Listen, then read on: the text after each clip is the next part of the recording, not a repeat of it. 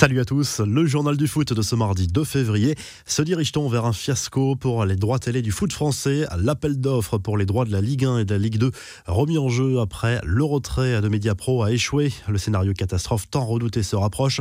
Aucun diffuseur n'a formulé d'offres suffisantes sur chacun des lots visés. La Ligue a reçu trois offres de potentiel à diffuseurs inédits. Amazon, la plateforme de streaming d'Azon et le groupe Discovery, maison mère d'Eurosport. Tout n'est pas perdu, il peut y avoir de nouvelles propositions plus élevé et Canal Plus et Bein Sport pourraient revenir dans la course. L'offre d'Amazon serait pour le moment la plus intéressante pour une diffusion via la plateforme Prime Video. À quelques jours du Classico au MPG, il n'y a donc toujours pas de nouveaux diffuseurs. Téléfoot s'est engagé à diffuser tant que cela sera nécessaire. M6 a également proposé ses services pour diffuser le Classico. Les prochaines 48 heures seront décisives. Free, qui détient les droits numériques de tous les matchs de Ligue 1 en quasi direct, diffusera ses extraits gratuitement jusqu'à la fin de la saison pour permettre public de profiter du football. Rideau sur le mercato hivernal avec quelques coups réalisés comme souvent en dernière minute. Marseille tient son milieu de terrain avec l'arrivée d'Olivier Ncham qui viendra remplacer Sanson. Il arrive en prêt du Celtic Glasgow avec option d'achat. L'OM qui a cédé Radonic au Hertha Berlin. Le Serbe est lui aussi prêté au club allemand. L'OGC Nice a réussi un coup en attirant sur le fil le défenseur central Jean-Claire Todibo qui appartient au Barça. Encore un prêt avec option d'achat. Enfin, les Verts, eux, ont accueilli Anthony Modeste qui arrive en provenance de Cologne, un renfort offensif qui devrait faire du bien à l'AS Saint-Etienne. En Espagne, on parle beaucoup de l'avenir de Zinedine Zidane sur le banc du Real Madrid.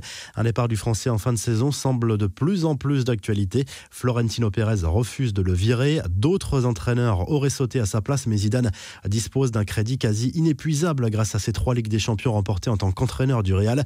Lui, a priori, semble ressentir une certaine lassitude. Le club merengue pourrait donc lui proposer de partir en fin de saison à un an de la fin de son contrat. Seule une victoire en C1 pourrait changer la donne, selon As. Les infos en bref, la suite des confidences de Maurizio Pochettino. L'interview de l'entraîneur du PSG a été diffusée en intégralité sur RMC. L'Argentin a notamment évoqué l'avenir de ses deux stars, Neymar et Kylian Mbappé, en se montrant optimiste sur leur futur. Pochettino imagine ces deux stars rester encore plusieurs saisons dans la capitale française. Un bon pressentiment de l'aveu même du coach parisien. Pochettino qui a par ailleurs littéralement déclaré sa flamme à l'attaquant français. Qui n'aime pas Kylian, son sourire, son énergie Il est jeune, champion du monde, avec le talent qu'il a. C'est normal d'être amoureux de Kylian. Il est très mature et très intelligent, très intuitif.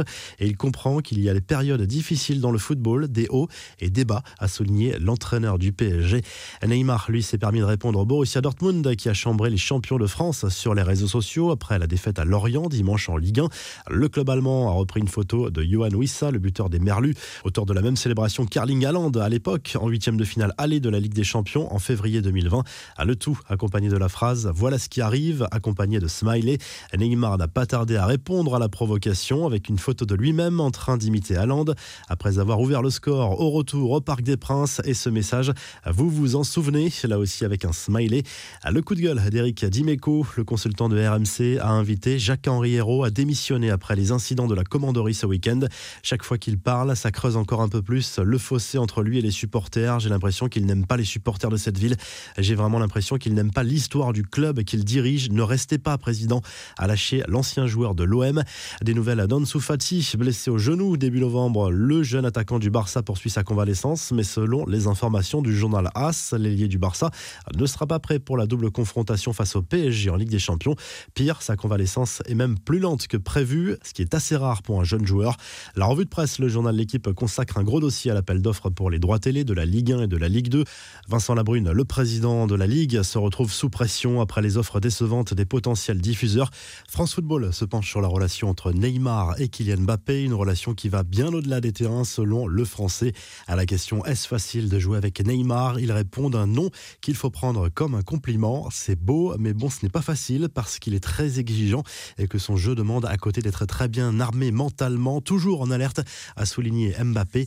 En Espagne, le journal Marca évoque à nouveau l'avenir de David Alaba. Le joueur du Bayern Munich va quitter la Bavière à 99,9% de l'aveu même de ses dirigeants, mais rien n'est fait avec le club merengue malgré l'optimisme de la presse madrilène sur ce dossier. De son côté, le journal Sport répond aux informations lâchées par le quotidien El Mundo concernant le coût pharaonique de la prolongation de Lionel Messi au Barça en 2017. D'après le journal catalan, l'Argentin a certes coûté très cher, mais il a aussi généré énormément de bénéfices, 235 millions d'euros sur les trois dernières années selon une étude. Enfin, en Italie, la Gazette dello Sport place Andrea Pirlo et Antonio Conte en une pour illustrer le choc opposant l'Inter Milan à la Juve ce mardi soir. C'est la première demi-finale de la Coupe d'Italie. Si le journal du foot vous a plu, n'hésitez pas à liker la vidéo et à vous abonner. Et à très vite pour un nouveau journal du foot.